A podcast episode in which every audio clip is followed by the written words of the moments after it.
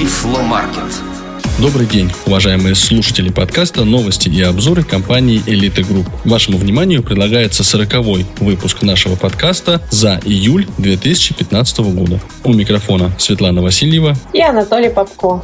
Июль у нас выдался достаточно жарким месяцем. Во-первых, пользователи э, начали получать ElSmart, а во-вторых, мы побывали на форуме Тифло IT. Об этом мы расскажем более подробно, но сначала, как всегда, новости. Компания Duxbury Systems выпустила новую версию своей программы Duxbury Braille Translator. Это версия 11.3. В новой версии добавлена поддержка тактильных изображений, созданных в программе Tactile View. Значительно улучшена поддержка импорта документов не только из программы Microsoft Word, но также и из OpenOffice и Microsoft Excel. Для русскоязычных пользователей важно, что улучшена поддержка импорта документов из Microsoft Word. Это означает, что теперь корректно импортируются стили. То есть, если раньше у нас были проблемы с тем, что стили корректно не импортировались, допустим, если у нас был заголовок первого уровня, он мог так не считаться в Duxbury, теперь это все выровнялось. Кроме того, добавлена возможность печатный документ программы Duxbury сохранить как документ Word. То есть, если у нас есть документ DXP, который мы в Duxbury импортировали, он уже печатный документ Duxbury, то мы можем сохранить как выбрать и сохранить как Microsoft Word. Это может быть полезным, если вы, допустим, продолжали редактировать документ уже в печатном виде Duxbury, и вам, допустим, его нужно кому-то в дальнейшем передать. Кроме этого, переведены на русский язык скрипты для JAWS, которые существенно улучшают работу с DBT пользователей этой программы экранного доступа. К сожалению, изменения русской таблицы Брайля в эту версию программы попасть не успели, но в ближайшее время выйдет новый сервисный релиз. На самом деле мы постараемся сделать все, что зависит от нашей компании, чтобы э, в этом сервисном релизе таблица Брайля обновилась. И э, в связи с этим мы хотим обратиться ко всем пользователям программы Duxbury. Пожалуйста, присылайте нам ваши пожелания относительно изменений в русской таблице Брайля. Вообще ваши пожелания относительно работы программы Duxbury, потому что в ближайший месяц я буду очень активно общаться на эту тему с разработчиками, и ваши письма могут мне в этом очень сильно помочь. Перед началом записи этого выпуска нашего подкаста мы связались с разработчиками DBT, и они заверили нас, что версия 11.3 нормально работает с новой операционной системой от компании Microsoft Windows 10. Единственное предупреждение пользователям заключается в том, что если вы решили обновить операционную систему, перед установкой обновления деактивируйте программу DBT, затем установите Windows 10 и активируйте Duxbury Braille Translator снова. В этом случае вы не потеряете активацию и у вас не будет проблем, не придется лишний раз обращаться в техническую поддержку и так далее. Так что будьте внимательны, следуйте инструкциям и все у вас будет работать штатно. Раз уж мы упомянули новую операционную систему Windows 10, давайте поговорим о ней чуть подробнее. Компания Freedom Scientific разместила на своем сайте рекомендации по переходу на Windows 10, актуальные для пользователей программы экранного доступа JAWS for Windows и программы увеличения экрана Magic. На портале Tiflocom опубликован перевод этих рекомендаций, за что мы выражаем искреннюю благодарность нашим коллегам. В свою очередь, компания Elite Group активно работает над локализацией JAWS 16 и Magic 13, которые поддерживают Windows 10. Как только работа будет завершена, конечно же, мы расскажем об этом в наших новостях и подкасте. И вообще, на самом деле, мы планируем, конечно, в одном из ближайших выпусков подкаста показать демонстрацию работы Windows 10 и JOS. Ну, а если вам не терпится перейти на новую операционную систему, то мы бы рекомендовали использовать вам нелокализованную версию программы JAWS и Magic. Если вам нужна речь, то вместе с установкой англоязычного дистрибутива JAWS, вы можете установить любой из синтезаторов речи, которые поддерживают русский язык. Разработчик рекомендует использовать для этой цели голоса Vocalizer Expressive. Вообще, если вы используете Windows 7 и вас все устраивает, у вас есть целый год, чтобы принять решение о переходе на новую операционную систему, поэтому, может быть, стоит подождать локализованных версий. Если вы очень не любите Windows 8 и хотите перейти на Windows 10, можете попытаться. Конечно, вам все равно придется некоторое время поизучать эту систему, но, в принципе, работать вы сможете. Ну, я бы сказала так. Есть люди, которым очень хочется установить все и сразу. Ну, мне, например. И если у вас нет срочной необходимости перейти на новую систему, может быть, вы просто подождите, пока такие люди, как мы, набьем побольше шишек, расскажем вам, как это работает, и потом вы можете уже спокойно со всеми правильными рекомендациями установить себе новую операционную систему. Если же вы все-таки решились перейти на эту операционную систему здесь и сейчас, то вот несколько рекомендаций, которые мы можем вам предложить. Во-первых, вместо интернет-обозревателя, который используется в операционной системе Windows 10 по умолчанию, напомню, он называется Microsoft Edge, рекомендуется использовать или Internet Explorer, он также входит в комплект поставки, или сторонний интернет-обозреватель Mozilla Firefox. Во-вторых, мы бы предложили вам воспользоваться альтернативными почтовыми клиентами, такими как почта Windows или Mozilla Thunderbird, и программой для работы с файлами в формате PDF. Мы также напоминаем, что по любым вопросам, касающимся работы программы экранного доступа JAWS или программы увеличения экрана Magic, вы всегда можете обратиться в службу технической поддержки компании Elite Group. Все координаты в конце нашего выпуска и на нашем сайте. Компания Capella Group с помощью нашего подкаста обращается к пользователям программы InfoVox 4. Они просят пользователей быть внимательными при переходе на новую операционную систему Windows 10. Программное обеспечение InfoVox 4 совместимо с операционной системой Windows 10, однако нужно выполнить следующее правило, если вы решили все-таки перейти на эту систему. Если на вашем компьютере установлена локальная лицензия InfoVox 4, подключите к компьютеру USB PO и верните локальную лицензию обратно на USB-носитель. Ну, то есть вот это вот USB-флешка, которая служит активатором. После этого вы можете обновить свой компьютер до Windows 10, и тогда уже вы сможете снова установить локальную лицензию Infovox на компьютер. Если вы не удалите локальную лицензию с компьютера до установки Windows 10, локальная лицензия может исчезнуть с компьютера, и вы ее потеряете. Будьте, пожалуйста, внимательны и соблюдайте эту несложную инструкцию. Мы разослали эту информацию всем пользователям Infobox 4, которых мы нашли у себя в базе. Если вдруг вы пропустили это сообщение, то наш подкаст просто напомнит вам об этом еще раз. Надо сказать, что многие разработчики программного обеспечения предлагают своим пользователям рекомендации по обновлению на Windows 10. В общем случае они выглядят так. Целесообразно сначала удалить или активацию, или саму программу, затем осуществить обновление операционной системы, а после этого установить заново активацию или весь программный пакет. За более подробными инструкциями обращайтесь к информации от разработчиков. Теперь перейдем к новостям компании. Наш смартфон L-Smart G3 в июле дошел до многих пользователей. На самом деле отправки новым владельцам выполняются каждый день, даже сейчас. Мы благодарны всем пользователям, от которых мы получили уже обратную связь. И отдельное спасибо тем, кто присылал отчеты об ошибках и высказывал именно конструктивные предложения. Будьте уверены, дорогие слушатели, ни одно ваше письмо не остается без внимания. Наша команда каждодневно работает над исправлением ошибок и улучшением работы устройства. Рекомендуем регулярно заглядывать в центр обновлений. Многие приложения успевают обновиться, пока смартфон проходит путь от нашего офиса до дверей своего владельца. Например, обновилось приложение «Радиовоз». Теперь программа учитывает разницу во времени, в регионах и корректно планирует прослушивание передач с учетом вашего часового пояса. Обновилась программа речевого доступа, плеер, журнал звонков и многие другие приложения. Работа ведется очень интенсивная. Где-то через неделю после выхода регулярного выпуска подкаста мы постараемся продолжить серию специальных выпусков подкаста, посвященных смартфону L-Smart. На этот раз речь пойдет о его плеерной составляющей.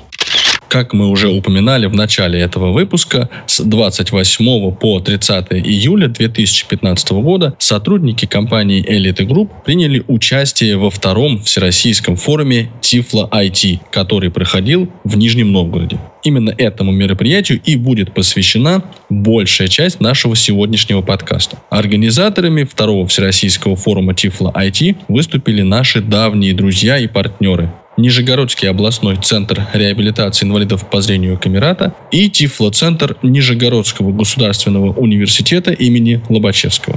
Мы провели для участников форума трехчасовую презентацию, в которой, конечно же, рассказали о новинках тифлорынка, таких как портативный видеоувеличитель Topaz PhD, устройство для воспроизведения говорящих книг Victor Reader Stream и Victor Reader Stratus, цифровой диктофон L3Nex, маркер-диктофон PenFriend 2 и, конечно же, Эльсмарт и Эльбрайль. Кроме того, мы предоставили дополнительные призы для победителей конкурса лучших практик НКО по обеспечению компьютерной грамотности инвалидов по зрению.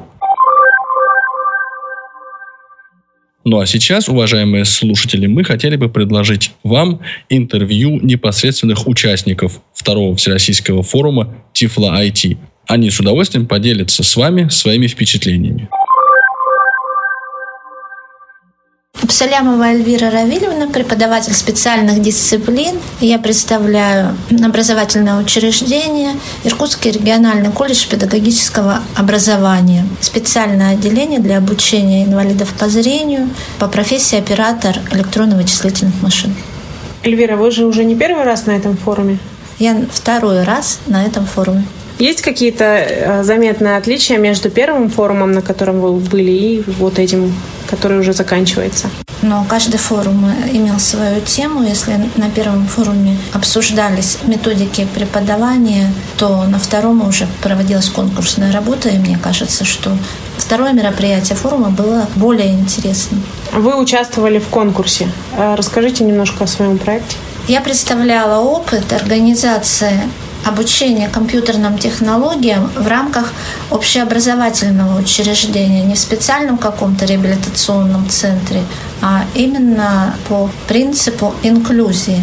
Поскольку в России такого опыта почти нет, то есть я посчитала, что это будет интересно. Получается, что вы именно даете профессию, не просто обучаете, как бывает в реабилитационных центрах или библиотеках, где проводится консультирование, когда это просто пользователь получает знания для себя, да, а именно профессиональную человек получает подготовку. Мы стараемся давать именно профессиональную э, подготовку, но в то же время в рамках данного обучения можно заниматься и реабилитационной работой, поскольку у нас больше часов, и мы можем обучать людей более полно, то есть есть люди, которые приходят к нам на обучение для себя. Сколько длится обучение? Десять месяцев. А иногородние могут приезжать и обучаться? В этом году у нас обучались люди из других регионов, из Амурской области, из Бурятии, из Якутии. Колледж предоставляет общежитие, предоставляет социальное сопровождение в быту. То есть для студентов есть помощники при решении бытовых проблем различных. А сколько у вас человек в группе? За эти годы мы практиковали разные опыты. В группе бывало от 6 до 8 человек.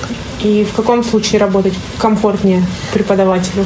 Разумеется, что преподавателю комфортнее работать с малыми группами. Я считаю, что удобно работать хотя бы с шестью студентами. Вы вообще, когда приняли участие в конкурсе, рассчитывали на победу? Нет, я не рассчитывала на победу, я просто решила э, представить данный опыт со всеми критериями, результативностью и то есть, провести некий анализ, как организовано такое обучение, поскольку присутствуя на прежнем мероприятии данного форума, я поняла, что такого опыта в России нет. Какие ощущения были у вас, когда объявили результаты конкурса? Ощущения, конечно, приятные, но в то же время спокойные. То есть вы просто в этом проекте представили живой реальный опыт, который вы реализуете. А какие конкретно дисциплины вы преподаете в этом колледже? Нами была разработана адаптированная программа по профессии оператора электронно-вычислительных машин. Мы придерживались, конечно, стандартов и опирались на стандарты, но тем не менее для наших людей требовалась адаптация. Учебный план представлен такими дисциплинами, как аппаратное обеспечение ВМ, программное обеспечение ВМ, тифлопрограммное обеспечение ВМ, десятипальцевая система печати текста, основы работы в сети интернет, техника чтения письма по системе Луи Браля, это вот вариабельная дисциплина, тифлотехнические средства профессиональной деятельности, также вариабельная дисциплина А, плюс еще общеобразовательные дисциплины по данной программе. Это экономика, охрана труда и основа законодательства. Кроме того, есть такая учебная дисциплина, как производственное практическое обучение, где в итоге по завершении обучения ребята выполняют все задания, по всем дисциплинам включаются задания. И кроме того, заполняют электронный дневник, где отчитываются, как они эти задания выполнили. Вообще, на самом деле, как человек, который долгое время был связан, и до сих пор я считаю, что я все-таки связана с образовательной системой, мне этот опыт очень нравится, потому что это именно вот такая программа, которая в общеобразовательном колледже. Мне кажется, вообще это очень хороший опыт, и я надеюсь, что он будет не единственным в России, ну, по крайней мере, мне бы этого хотелось. Спасибо большое, Эльвира, удачи в ваших проектах, э, новых и успешных проектов желаем вам. Спасибо за участие в нашем подкасте. Спасибо вам. Лункина Людмила Алексеевна из Москвы. Я первый раз и на этом форуме, и вообще первый раз на подобного рода мероприятиях. Они, я так понимаю, регулярно бывают в разных местах. Но я впервые оказалась вот среди преподавателей компьютеров, среди людей, заинтересованных в обучении незрячих пользователей и подготовке а когда вы ехали сюда, какие у вас были ожидания от мероприятия? На самом деле существует проект «Осознанный взгляд пользователя». Есть группа людей, которые готовы в этом проекте работать, его осуществлять.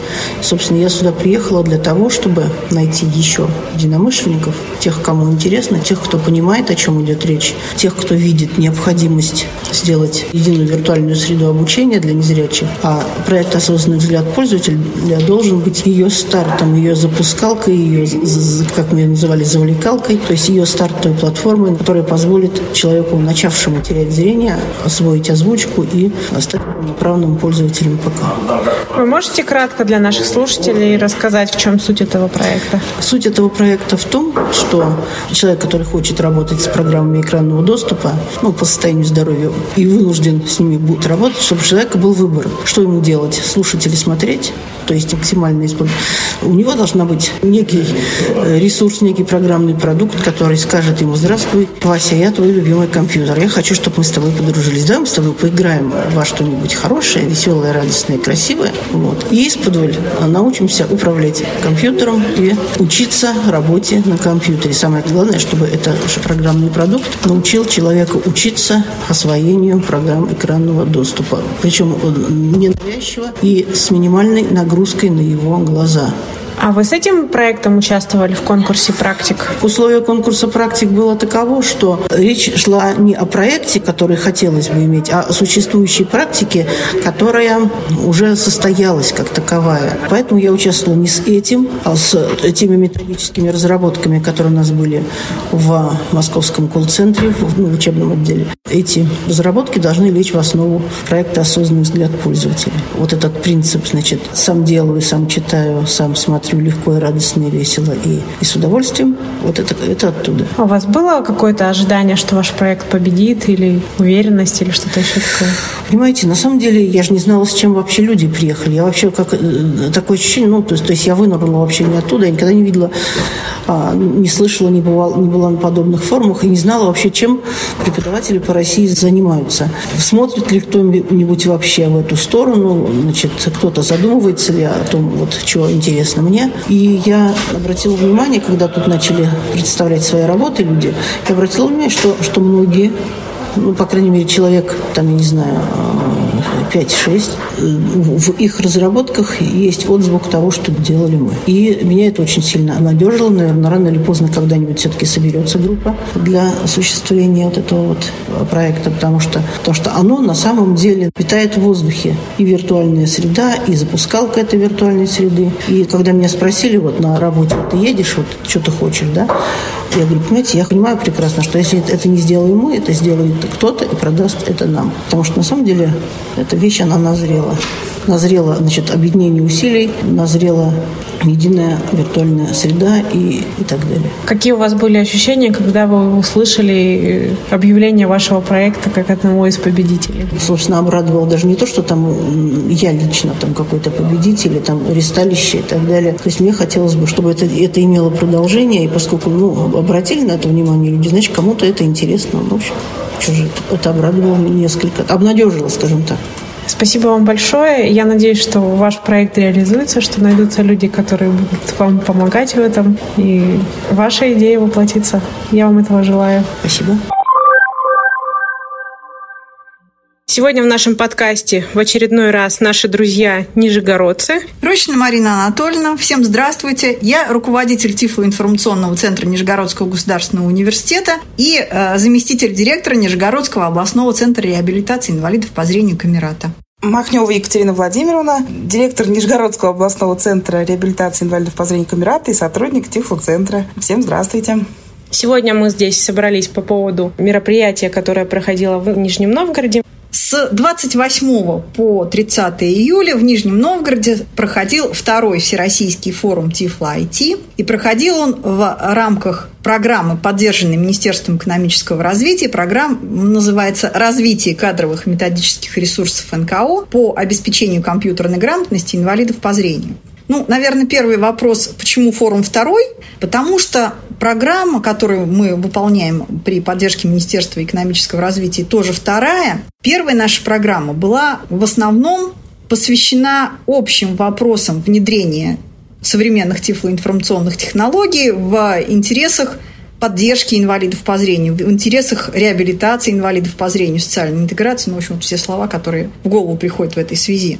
И там основная наша аудитория была руководители некоммерческих организаций. То есть мы пытались очертить круг проблем, которые было бы полезно порешать для более плотного, более широкого внедрения современных информационных технологий в интересах инвалидов по зрению. А вторая наша программа, она стала развитием первой, и она уже была направлена на подготовку преподавателей компьютерной грамотности. Эту тему, на самом деле, придумали мы не сами. Тема была выбрана для второй программы сообща. То есть мы поняли, что вот это одна из наиболее слабо решенных проблем, и в то же время это ключевая проблема. То есть без подготовки преподавателей сдвинуть с места такое важное дело, как массовая подготовка незрячих слабовидящих пользователей нельзя. А без пользователей не будет, собственно, и внедрения компьютерных технологий.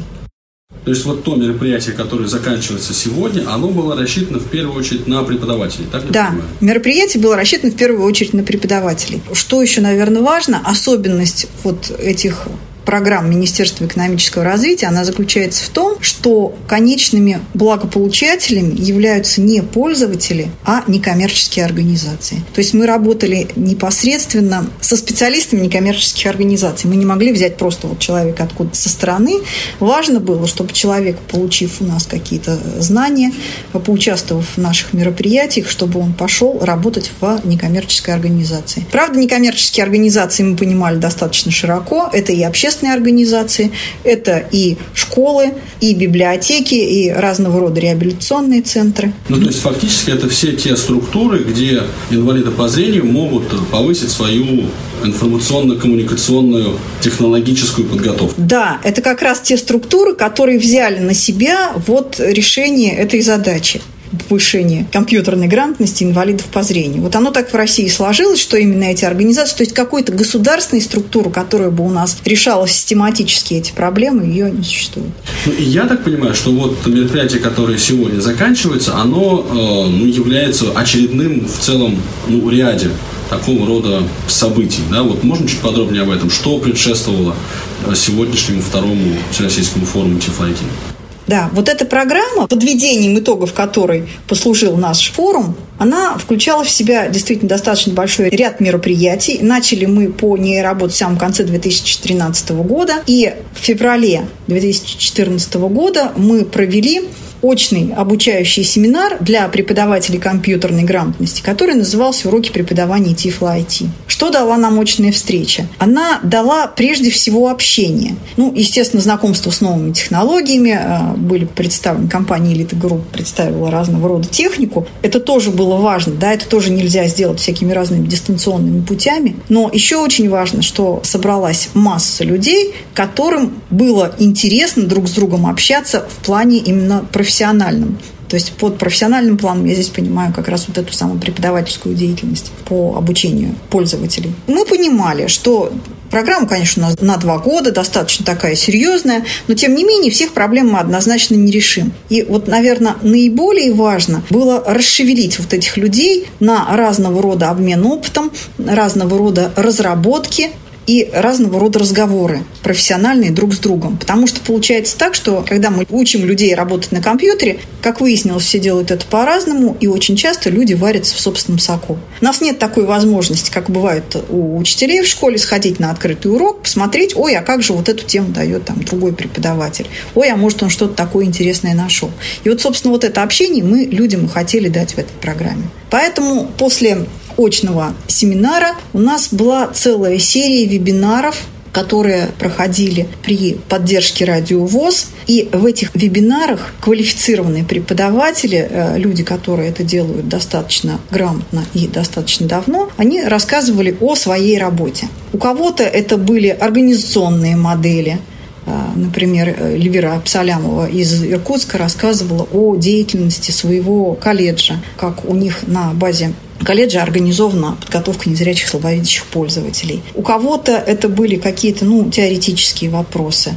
То есть э, что это дало? Это дало значительное расширение аудитории. Понятно, что научные мероприятия мы не могли пригласить всех желающих, и понятно, что в общем, все, желающие не смогли поучаствовать в результате. А вот, собственно, такая запись, проведение дистанционным способом вебинаров, оно как раз позволило серьезно эту целевую аудиторию расширить. Мы посмотрели количество скачиваний вот всех наших вебинаров, оно, если общую сумму посчитать, больше трех с половиной тысяч. Я не думаю, что у нас есть только преподаватели компьютерной грамотности, ну, наверное, и пользователи тоже что-то слушали. Ну, я так понимаю, что вот в ходе этих э, вебинаров был так или иначе очерчен круг проблем, которые интересуют, беспокоят преподавателей Тифлайти. Да, по крайней мере, мы пытались анализировать потребности, то есть мы тему вебинаров тоже не всегда выбирали сами, мы пытались анализировать потребности людей. Например, кто и как учит интернету, да, Владимир Николаевич Давыденков делал такой вебинар. Хорошо, а я бы теперь, Екатерина Владимировна, к вам бы обратился. Мы уже вплотную подошли по логике вот к сегодняшнему мероприятию. Кто приехал на второй Всероссийский форум? Сколько, сколько человек? Какие регионы представлены? Как вы их отбирали? Может быть, об этом тоже чуть-чуть. Всего у нас 35 участников. У нас был конкурс работ было решено, что первоначально мы все-таки пригласим тех, кто написали работы. А, ну вот не все участники, кто конкурса смогли приехать, да, поэтому, значит, у нас остались вакантные места. И были выбраны лучшие курсовые работы, которые были по дистанционному курсу. Ну, собственно, остальные вот места заняли студенты, которые прошли курс дистанционный. По поводу регионов, да, 20 регионов, значит, от Калининграда, Архангельска, Краснодара. Самый восточный, наверное, Омск, да? Да, в этот раз Омск есть из... В прошлый раз был Владивосток. И Питер, да, и Пермь, то еще и Новосибирск, и Бийск, и Курск. Достаточно так разнообразно, достаточно ровно. Нет такого, что только тропийская часть, например. Иркутск, да, еще, да. А, и Бурятия. Да, да, вот самый восточный. По поводу еще состава, да, это и реабилитационные центры, и библиотеки, и ну, общественные организации, естественно, и, там, и представители общества слепых в регионах. А я так понимаю, что вы, как организатор, брали на себя все расходы по проезду, проживанию, питанию, да? Вот да, все, вот все прог... да, по программе у нас бюджет содержит статьи расходов на оплату проезда, проживания, питания. А у меня еще вопрос был, э, если позволите, чуть-чуть почетче вот это разделение между конкурсными и курсовыми работами. Ну, то есть вот сначала был у нас дистанционный курс, по которому обучалось 60 человек, и все выпускники э, по условиям а, должны были, ну, то есть они были зачислены в университет как слушатели этого курса, да, и все должны были написать курсовые работы, чтобы Причем, получить сертификат можно я перебью, да. да, вот Катерина сказала так, это легко, 60 человек, да, по заявленным нами ожидаемым результатам для Министерства экономического развития у нас их планировалось 30. Но когда мы объявили, что мы проводим дистанционный конкурс преподавания компьютерных тифлотехнологий и будет выдаваться свидетельство Нижегородского университета, заявок было у нас 100. заявок было, да, под 100. Причем начались такие звонки из школ. А вот почему это вот вы уже не хотите брать наших участников, а почему это вы... Я говорю, ну, понимаете, у нас все-таки в приоритете общественная организация, ну, потому что у нас программа такая, мы из школы по мере возможности берем, ну, вот из вашего региона там уже кто-то есть. Нет, ну, вы понимаете, что это нужно школам? Ну, то есть мы, ну, просто получилось так, что мы людям отказать не смогли, да, и вот из этих около ста заявлений отсеялись уже только те, кто совершенно поняли мы, что им это не нужно. То есть кто-то понимал, что это для себя будет обучение, да, то есть вот, вот на этом основании, на формальных основаниях мы их отсеивали. Вот, поэтому у нас их получилось 60 человек. Так, и вот эти люди писали лучше, обязательно да. Да. Они должны были, программу. да, чтобы получить документ, нужно было обязательно написать курсовую работу. Ну, помимо того, что там пройти несколько тестов, да, заданий, нужно было написать обязательно ну, завершающую курсовую работу. Вот. Ну, понятное дело, что да, все работы не могут быть одинаковые, да, какие-то были более удачные, менее, ну, одни более сильные, другие менее сильные. Поэтому, как бы, это были сначала курсовые работы, а потом был объявлен конкурс работ. Конкурс лучших практик НКО по обеспечению компьютерной грамотности инвалидов по зрению. То есть это уже не курсовая Нет, работа, нет, это нет. конкурсная То есть работа. это люди, которые сознательно поучаствовали в конкурсе. Вот в чем, собственно, их отличие. Да? То есть если там это было просто наше формальное требование, раз ты учишься по курсу, то ты должен представить выпускную работу. А здесь было уже вот именно сознательный выбор людей, что они представляют на общее обозрение какую-то свою практику по теме обучения компьютерной грамотности. Давайте мы к конкурсу чуть позже вернемся еще. Мне бы хотелось чуть-чуть остановиться на курсовых как преподаватель, который работает со студентами регулярно. Я вот прям, меня эта цифра 60 Меня обучающихся и 60 курсовых Меня тоже. очень пугает. Я прочитала, на самом деле, все работы, естественно, да, раз уже я взяла людей, значит, я их буду читать. Но довести до ума я уже хотела те работы, где я видела, что в этом есть смысл. То есть было некоторое количество не очень сильных работ, и дело даже не в том, что эти люди там сами чего-то не усвоили, но как бы вот из этой работы получить какой-то такой продукт, который будет полезен другим, было достаточно сложно. Вот здесь я просто честно махнула рукой. А вот там, где я видела, что это перспективно, там мы с народом переписывались, общались по скайпу, и, в общем-то, А какие темы были вот самые популярные? темы были очень разные. Интересная тема была и достаточно такая широко представлена. Это компьютерные конкурсы. Ну, во-первых, идея была какая курсовых работ. То есть мы как-то этот круг тем попытались обозначить, сказали, что он им не ограничивается, да, обозначенными нами темами. То есть что на самом деле я первоначально хотела получить? Я хотела получить какие-то методические разработки, чтобы мы друг с другом поделились уроками. Вот чтобы я, когда мне нужно обучить людей скайпу, не выдумывала это каждый раз сама, да, а могла бы взять чью-то готовую разработку. И там бы было написано, как, чему, какие подводные камни меня ждут в этом скайпе, да, вот. И такого рода работы тоже были. Их не так много, и, ну, и они не всегда безупречны, но, тем не менее, что я вот поняла как руководитель этого курса, поняла, что все мы очень разные. И, наверное, одного пути преподавания компьютерной грамотности его не существует, и имеют право на существование разные пути. Но все-таки к какому-то единому знаменателю надо приходить, или это не... Не надо. Наверное, не надо. Ведь не только компьютерной грамотности, да, но и разным другим вещам есть разные методики обучения.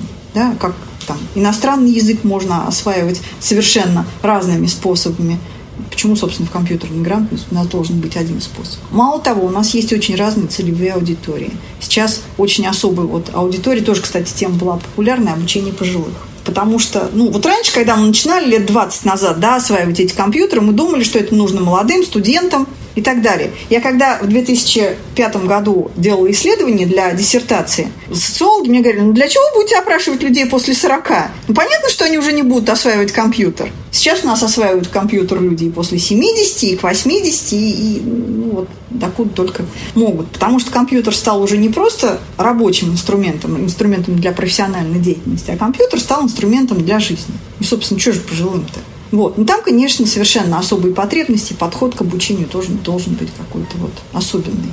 Ну, Вот то есть про это- работа в интернет это одна из сфер, да, получается, которая была такая востребованная. Вторая это вот, э, если позволите, геронтологический, да, подход. Есть Да, в некотором смысле. Мгм. Конкурсы компьютерные, очень популярная была тема.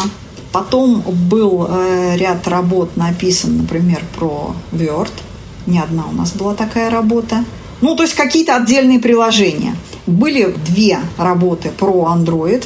Одна из них, правда, Циндема Бойко и Николай Парахин. Они первую часть своей работы представляли на конкурсе Тифлокомпа, но нам они дали еще одну работу, ну, то есть в продолжении как бы ее. Она была в качестве курсовой работы представлена. Вот. И интересная была работа Анатолия Асташова и Рафиса Вафина, э, тоже про Android.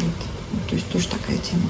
Новая, интересная. Те работы, которые мы считаем, что могут принести пользу, берем мы на себя, вот, что называется, эту ответственность. Иметь. Принять это решение. А, вот еще забыла одну такую интересную тему – изучение клавиатуры. То есть, ну, народ прямо вот описывал уроки, по изучению клавиатуры. И там была одна очень интересная работа Романа Скрябина – это освоение работы с компьютером, когда только одна рука. Пользователей, да. есть одна рука. Да, да, да, очень... да. Очень интересная работа. Там прям вот есть конкретные подсказки, что и как нужно переключить, что и как нужно настроить, чтобы было удобнее работать. Я, конечно, попробовать, к счастью, на себе это не смогла, да, но тем не менее, вот работа такая есть, она действительно ну, грамотно очень построена. Если оценивать тематику всех работ, есть ли, по вашему мнению, какие-то белые пятна, да, сферы, которые вот заслуживают внимания, но, к сожалению, не были освещены? Ну, я как-то не пыталась анализировать с этой стороны, да, потому что прежде чем оценивать белые пятна, надо очертить вот это пространство вообще, да, то есть в чем, собственно, мы ищем белые пятна, докуда, да, Потому что, например, ну, не было работ по сложным приложениям, да, ну, даже по Excel не было работ. Да, я не говорю уже там про PowerPoint, например, Access и так далее, и так далее. То есть вот в основном, я бы сказала, это первоначальный пользовательский уровень.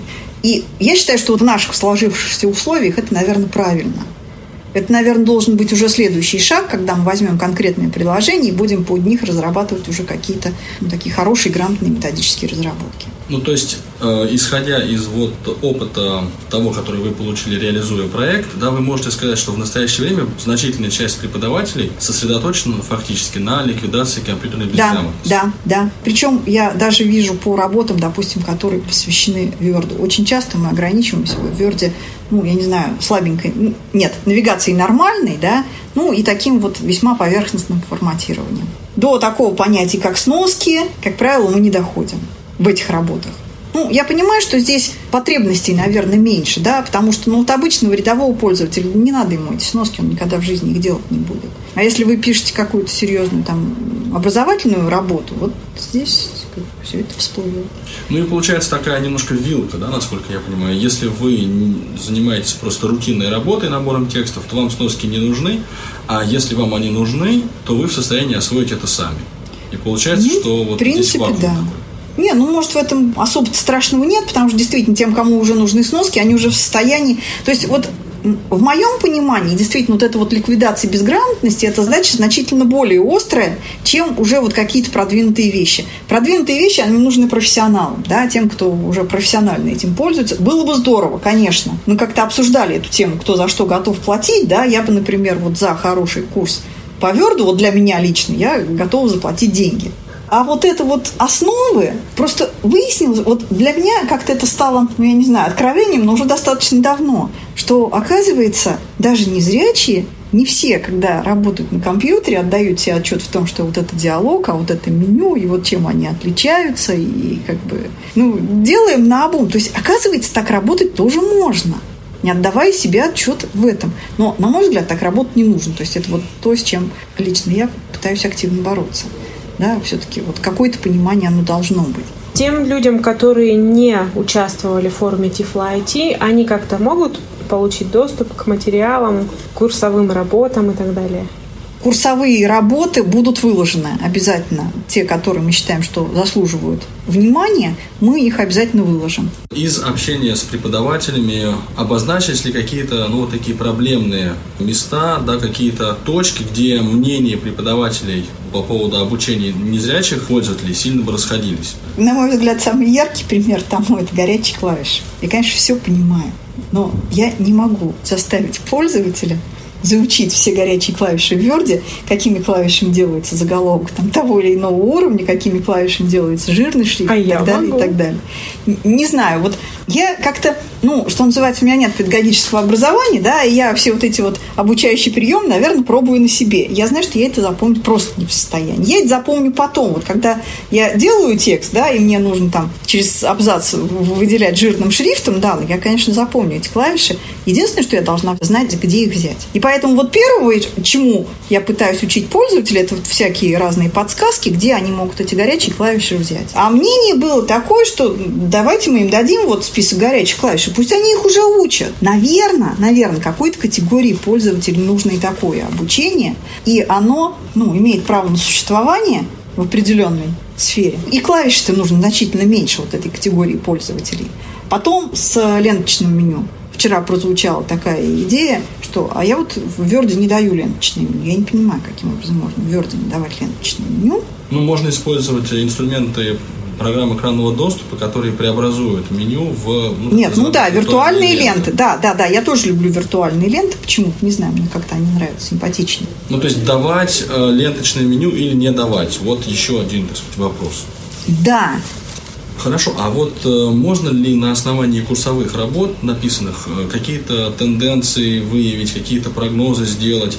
Может быть, вы можете сказать, что вот мы приближаемся к тому моменту, когда появится пособие по там, отдельным приложениям, или наоборот, этого еще придется ждать. Дело в том, что если вот кто-то возьмется за это дело, за изготовление, то, ну, ну, то есть ведь на самом деле ну, информации сейчас есть, да, то есть вот вакуума информации, такого, как было там, я не знаю, 15 лет назад в плане компьютерных технологий, его сейчас к счастью, уже нет. То есть, если раньше вот эти вот какие-то подпольные сведения про Джос мы там откуда-то вытаскивали, то теперь, слава тебе, Господи, мы это можем получить нормальным цивилизованным путем, да, и из тех же справок. Но для того, чтобы вот это пособие появилось, любое, да, хоть по основам компьютерной грамотности, хоть по каким-то там продвинутым приложениям, нужно, чтобы кто-то за это взялся, вот за эту работу, причем работа это достаточно серьезная, достаточно кропотливая. Ну, то есть, если кто-то возьмется, то оно, собственно, ничего невозможного нет. Вот, кстати, работа Михаила Якимова была достаточно интересная, просто про пособие речь зашла. У него пособие называется, ну, что-то типа «Персональный компьютер и вы». То есть чем-то оно похоже на пермский учебник, но оно поменьше, там не такое пространное, ну, такая вот достаточно интересная такая штука. И, в принципе, наверное, начинающим пользователям его можно рекомендовать. Ну, я так понимаю, когда вы говорите, что если кто-то возьмется, да, это означает, что накопится некая критическая масса, которая количественно перерастет в какие-то качественные вот, изменения. Да, вот, вот знаете, Анатолий Дмитриевич, я не пони... вот я вообще не понимаю, ну, то есть вопрос такой философский. Вот Пермская библиотека, она вот с чего, вот, вот откуда это взялось? Вот они просто взяли и сделали, да? Потом, ну, там многие из нас учились по книжке Киселева, там сколько там писем про освоение компьютера. Откуда вот оно взялось? Вот он просто это взял и сделал. И какие тенденции тому способствовали, да, то есть из чего оно выросло, я лично не понимаю, да, то есть почему вот в тот момент он взял и сделал, почему появился пермский учебник, что этому предшествовало. Я не думаю, что это какие-то вот течения к этому подвели. То есть это философский такой вот вопрос развития всего этого. Ну, то есть вы в своей программе, да, ее реализуя, такую цель как бы не ставите и не преследуете. Мы, да? мы ставили цель это сообщество расшевелить. И, наверное, вот если бы потом появились, ну вот, вот действительно, вот Михаил это пособие сделал, да, то значит, не зря мы поработали, да, может, еще кто-то что-то сделал. То есть, как бы конечную такую цель получить какой-то учебник мы явно не ставили.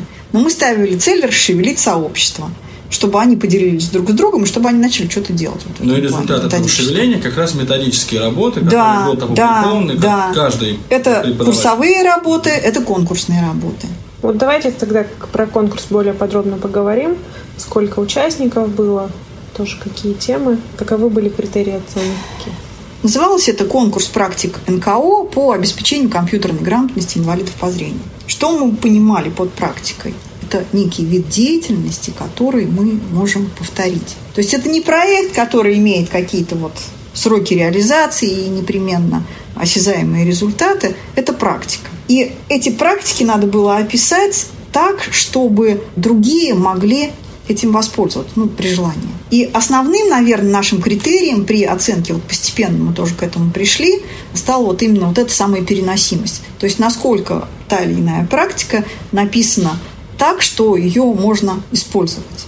насколько это доступно для перенимания а практика, и тиражирование. Это, это что такое? Вот что понимается по словам практика? Это какой-то конкретный урок? Это, тема, нет, это, кстати, мог быть какой-то конкретный урок. Это могут быть какой-то способ организации. Да? Ну, вот, например, да, давайте на основе работ победивших – Первое место заняла работа Татьяны Ежук из Воронежа. Называется она «Изучаем Word». Это, по сути, методическая разработка по Word. Там даны конкретные примеры упражнений. Что и каким образом можно людям показывать.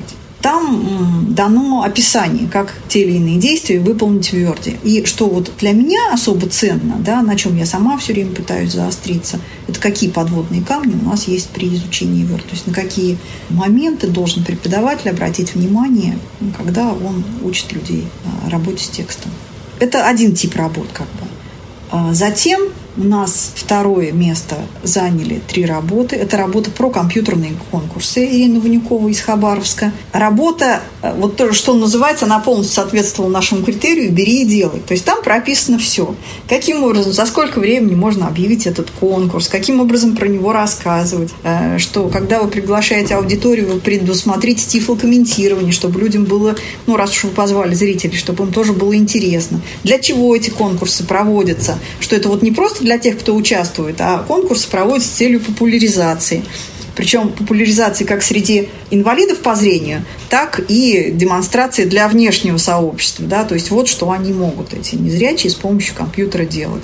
То есть приглашение СМИ и так далее, и так далее. Бери, делай. У нее прям вот три методических разработки компьютерных конкурсов, прямо с готовыми конкурсами. Пожалуйста, если вам не нравится эта начинка, вы можете начинить это чем-то другим, но технологию вполне можно взять и использовать тем, кому не хочется разрабатывать свои. Вот такая работа. А, работа Эльвиры Абсалямовой из Иркутска, ну, я уже говорила, она описывала как раз вот работу у них в колледже по профессиональному обучению пользователей ПК, по сути. Ну, у них специальность называется оператор ПК, но, по сути, это пользовательские знания в основном. Они, конечно, пошире, чем основы компьютерной грамотности, но тем не менее. То есть у нее описана организация да, процесса обучения. Да, да, организация процесса обучения. Как это организовано, каким образом это оценивается.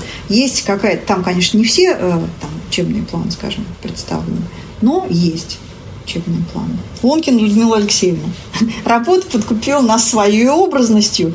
И я думаю, что вот сегодня Людмила Алексеевна проводила мастер-класс. Я еще раз убедилась в том, что она не зря подкупила образностью. Это на самом деле, ну, то есть предложена технология, которая воздействует скорее вот, ну, когда вы не от головы идете в первую очередь, да, а от эмоций, наверное, больше.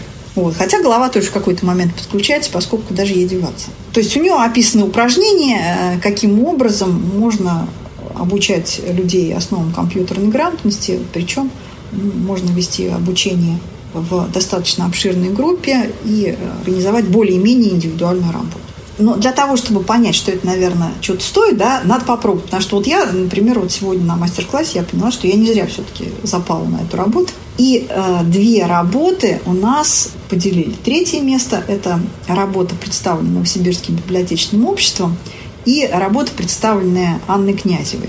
У них есть масса общего – взята готовая структура и использована для своих целей. Использована для целей обучения компьютерной грамотности и распространения компьютерных тифлотехнологий. В новосибирской работе взята структура центров правовой информации, которая есть во многих областях. Это совершенно там структура, не имеющая отношения ни к ВОЗу, ни к инвалидам, а вообще просто вот, чаще всего она на базе библиотек строится, Центр правовой информации – а у Анны Князевой взяты э, местные организации общества слепых. И там, и там э, сделана попытка сделать вот эти вот точки рассадниками новых информационных технологий. И достаточно грамотно и интересно написано, так что, в принципе, можно вот это вот транслировать на другие регионы. Когда вы объявляли этот конкурс, какие у вас были ожидания и оправдались они или нет? Ну, мы, наверное, боялись, да, что у нас не будет много работ. Ну, получили мы 15 работ. Ну, я считаю, что это, это нормально, да. Это неплохо.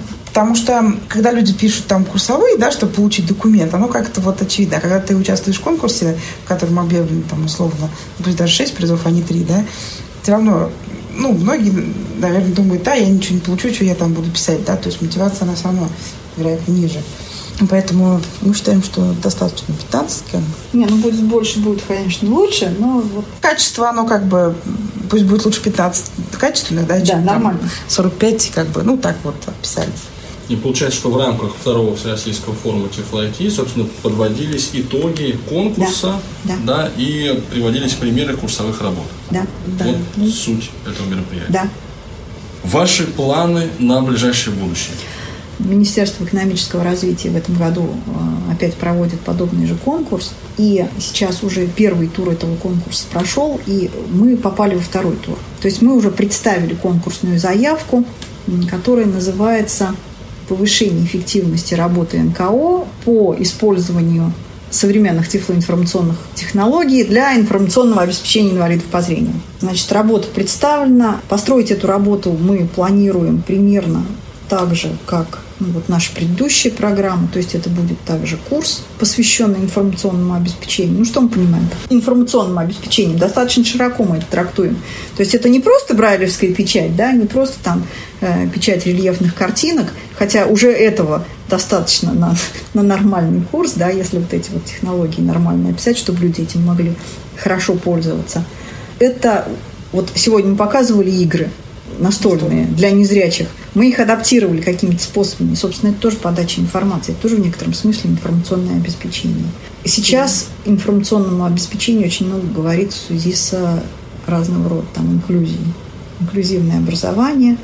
Им как никому нужно научиться обеспечивать доступное представление информации для инвалидов по зрению. Это доступность интернет тоже. Ну, то есть вот такой вот круг вопросов программа, в которой вы сейчас участвуете, она тоже будет рассчитана на два года, да? То есть это да, долгосрочный да, проект. Да. Намечен ли у вас уже какой-то конкретный план мероприятий, или дело дойдет до дела, если и когда? Нет, план мероприятий он однозначно есть, он уже намечен. Там совершенно точно есть третий всероссийский форум Тифла IT в завершении проекта, как и этого тоже. Есть вебинары, потому что мы решили, что эта форма работы, она достаточно интересна и достаточно эффективна и малозатратна. Есть издание. Кстати, вот в рамках этой программы, которую мы сейчас тоже завершаем, у нас тоже планируется издание, то есть мы планируем собрать какие-то работы, которые разместим в печатном издании, которое укрупненным шрифтом будет издано. По следующей программе, вероятно, издание будет в электронной форме. Если подводить итог такой э, именно этого форума, второго форума Тифла IT, Оправдались ли ваши ожидания и какой итог вы видите в этом? Ожидания однозначно оправдались. Было немножко, наверное, мало времени, потому что вот народ только-только расшевелился и начал разговаривать. Есть масса тем, которых мы только коснулись, поняли, что нам всем это взаимно интересно. Ну, как-то времени их попристальнее пообсуждать у нас уже не было. Но самое, наверное, главное вот в этих форумах, с моей точки зрения, это общение как раз специалистов друг с другом. Причем общение не тет-а-тет, когда мы можем по скайпу вдвоем связаться просто и поговорить, а когда мы общаемся в такой вот достаточно большой... То есть какая-то критическая масса наступает, да, у одного такая есть идея, у другого другая, посмотришь, и что-то интересное тебе в голову придет. Да, споре рождается истина. Да, да, да. А нет ли, например, у вас планов а, создать полноценную, полновесную учебную программу а, вот в рамках того же Нижегородского университета, которая бы была направлена на обучение именно тифлопедагога преподавателя информационных технологий. Мы сделали курс дистанционный, который называется «Преподавание компьютерных тифлотехнологий». Опять же, там в основном обсуждаются вопросы базового обучения пользователей, то есть основам компьютерной грамоты. Но, а, значит, в курсе показана тифлоспецифика, то есть в чем, собственно, специфика работы вот этого самого незрячего пользователя. Показано какие-то основы работы с JOS, то есть для чего там утилиты предназначаются, то есть какие-то основные идеи. Причем я старалась это описывать концептуально, да, не последовательность вот каких-то просто действий, да, а так, чтобы человек, ну, все-таки это для преподавателей сделано, да, не для конечного пользователя, а для преподавателей, чтобы человек понимал, что и для чего. Вот, поэтому, собственно, вот такой курс, он у нас уже есть дистанционный. Ну, я-то говоря о курсе, имел в виду, знаете, такой вот именно традиционную, что ли, очную форму обучения, куда вот приезжает желающий как, как только мы найдем, Как только мы найдем платежеспособный спрос, вот просто для того, чтобы приехать, да, это тут начинается масса всяких организационных проблем. В общежитии в университете нет нормального, Да, то есть люди должны заплатить не только за курс, они еще должны заплатить за проживание где-то и так далее, и так далее. Вот здесь, наверное, больше проблем. А так, в принципе, мы готовы вот к этому уже. То есть мы готовы сделать курс для преподавателей. По основам, не замахиваясь там на всякие продвинутые вещи, но я полагаю, что преподавателям основы как раз... Да, мне кажется, это, это на самом деле очень важно было бы для сообщества, потому что, ну вот то, что вы делаете уже, это вообще неоценимо, потому что все-таки вы служите таким как сказал бы Юрий Юрьевич, катализатором. Флагманом. Да, да, да, да, да. Мы только пытаемся что-то сдвинуть с мертвой точки, да, а дальше оно само пойдет. Вот я... Да, я могу сказать, что у вас получается. Как-то так вот получилось с этими компьютерными технологиями. Никто, ну, то есть за эту тему берутся достаточно мало. Я так понимаю, что это потому, что ну, эта штука достаточно сложная. То есть ведь вот сколько у нас было там университетских разного рода разработок, я не имею в виду там наш университет конкретно, а вообще. Вот за тему компьютерных тифлотехнологий народ не берется. Наверное, потому что народ все-таки отдает себе отчет в том, что ну, вот так вот просто человеку зрячему и со стороны это сделать достаточно сложно. Ну, без предварительной подготовки. Поэтому вот мы как-то нашли себя вот здесь, вот в этой нише, да, и пытаемся ее обживать. Давайте нашим слушателям напомним контактную информацию, где они могут прочитать об этой программе, где они затем могут найти все полезные материалы и как они могут связаться с вами, если у них возникнет такое желание. Наш сайт камерата.орг. Э, и... Дополнительную информацию о программе вы можете ну, запросить или спросить, любые, задать нам любые вопросы по электронной почте infosobaka.камерата.орг. Ну хорошо, спасибо вам огромное за содержательную обстоятельную беседу. Уверен, что не в последний раз мы встречаемся и э, ну, желаю вам всяческих э, успехов и таких плодотворных мероприятий. Ну а прямо здесь и сейчас отдохнуть от прошедшего. Спасибо. Удачи, ребят. Спасибо. Ну, а мы, желая удачи нижегородцам, заканчиваем наш подкаст и, как обычно, напоминаем всю контактную информацию. Пожалуйста, не забывайте заходить на наш сайт www.elitegroup.ru Звонить нам по телефону плюс 7 495 748 96 77. Писать по адресу info собачка элитогрупп.ру или подкаст собачка элитогрупп.ру, если у вас есть какие-то замечания по нашему конкретному подкасту. Подписывайтесь на новости компании, которые мы регулярно рассылаем по электронной почте. Соответствующая форма есть на главной странице нашего сайта. Ну а также ищите и находите нас в социальных сетях. А мы встретимся с вами уже в следующем регулярном выпуске подкаста «Новости и обзоры» компании «Элита Групп». С вами были Анатолий Попко и Светлана Васильева. Всем счастливо. Пока.